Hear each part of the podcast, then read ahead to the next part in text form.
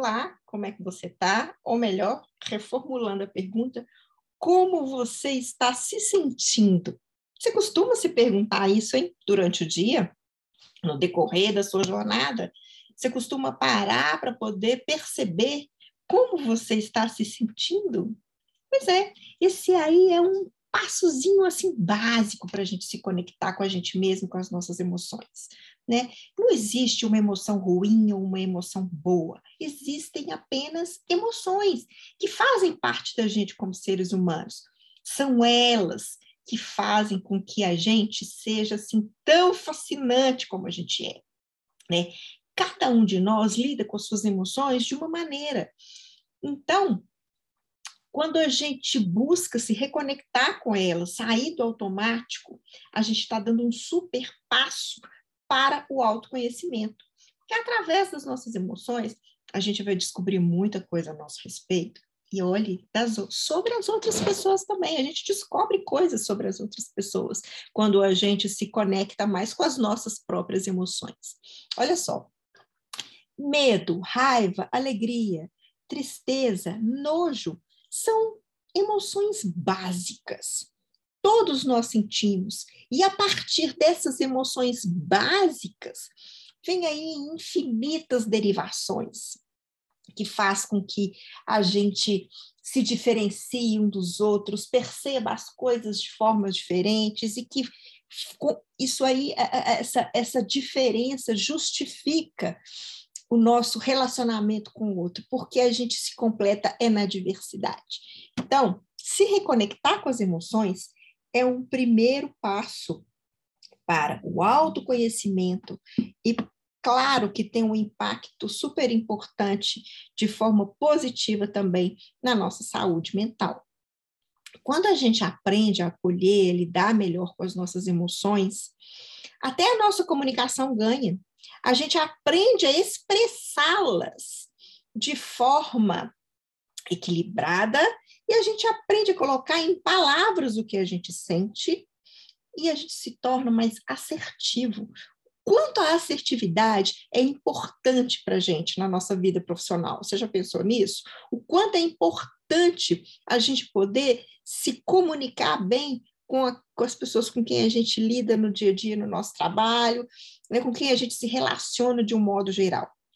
Então, é, é a base realmente para o nosso desenvolvimento.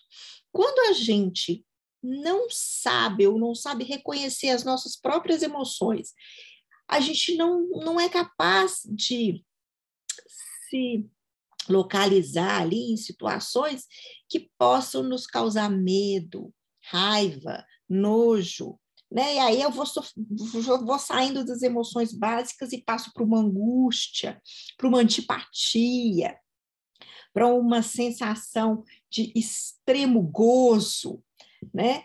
A gente precisa saber é, localizar, a gente precisa saber um, conhecer e reconhecer, nomear as nossas emoções, as situações que a gente é, enfrenta e causa as nossas emoções, porque a gente também aprende a gerenciá-las. Mas isso, gente, é um dia de cada vez, não é de uma vez, são processos. E existem maneiras da gente se treinar em relação a isso. Né? E é a cada dia colocando no nosso dia a dia exercícios simples. Muita gente pensa no mindfulness como um meditação. É também, mas você não precisa é, meditar para você estar praticando mindfulness. Quando você está andando na rua e você começa a perceber quais são as suas sensações enquanto você está passando debaixo de uma árvore ou diante da buzina de um carro que te causa assim uma sensação de susto ou de até raiva, né, por causa da buzina, você está, você está exercitando a sua atenção plena. Então, existem diversas maneiras. Isso que eu te falei agora, eu te perguntei como você está se sentindo. E te falei quantas vezes você se pergunta isso por dia.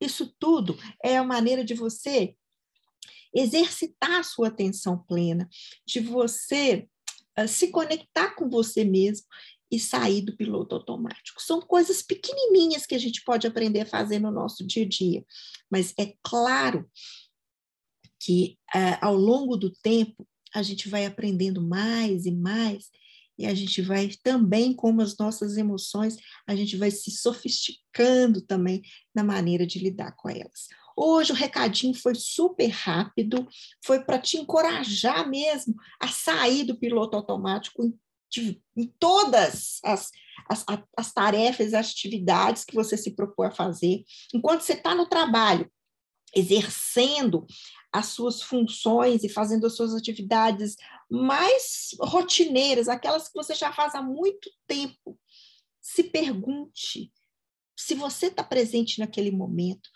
sabe? Veja se não tem alguma coisa ali que você pode aprender sobre você em relação àquilo que você está fazendo. Né? Fique atento a você mesmo, veja como você se sente. Olha, você pode surpreender com o que você pode descobrir com esses simples atos, esses simples gestos no seu dia a dia. E aí, vamos nos conectarmos de novo com as nossas emoções?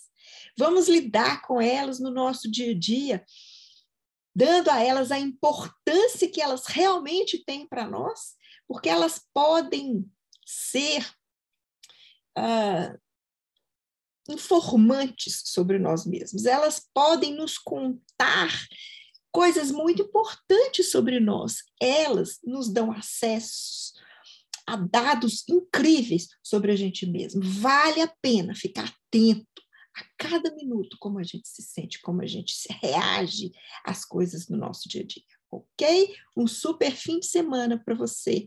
Um abraço e até semana que vem.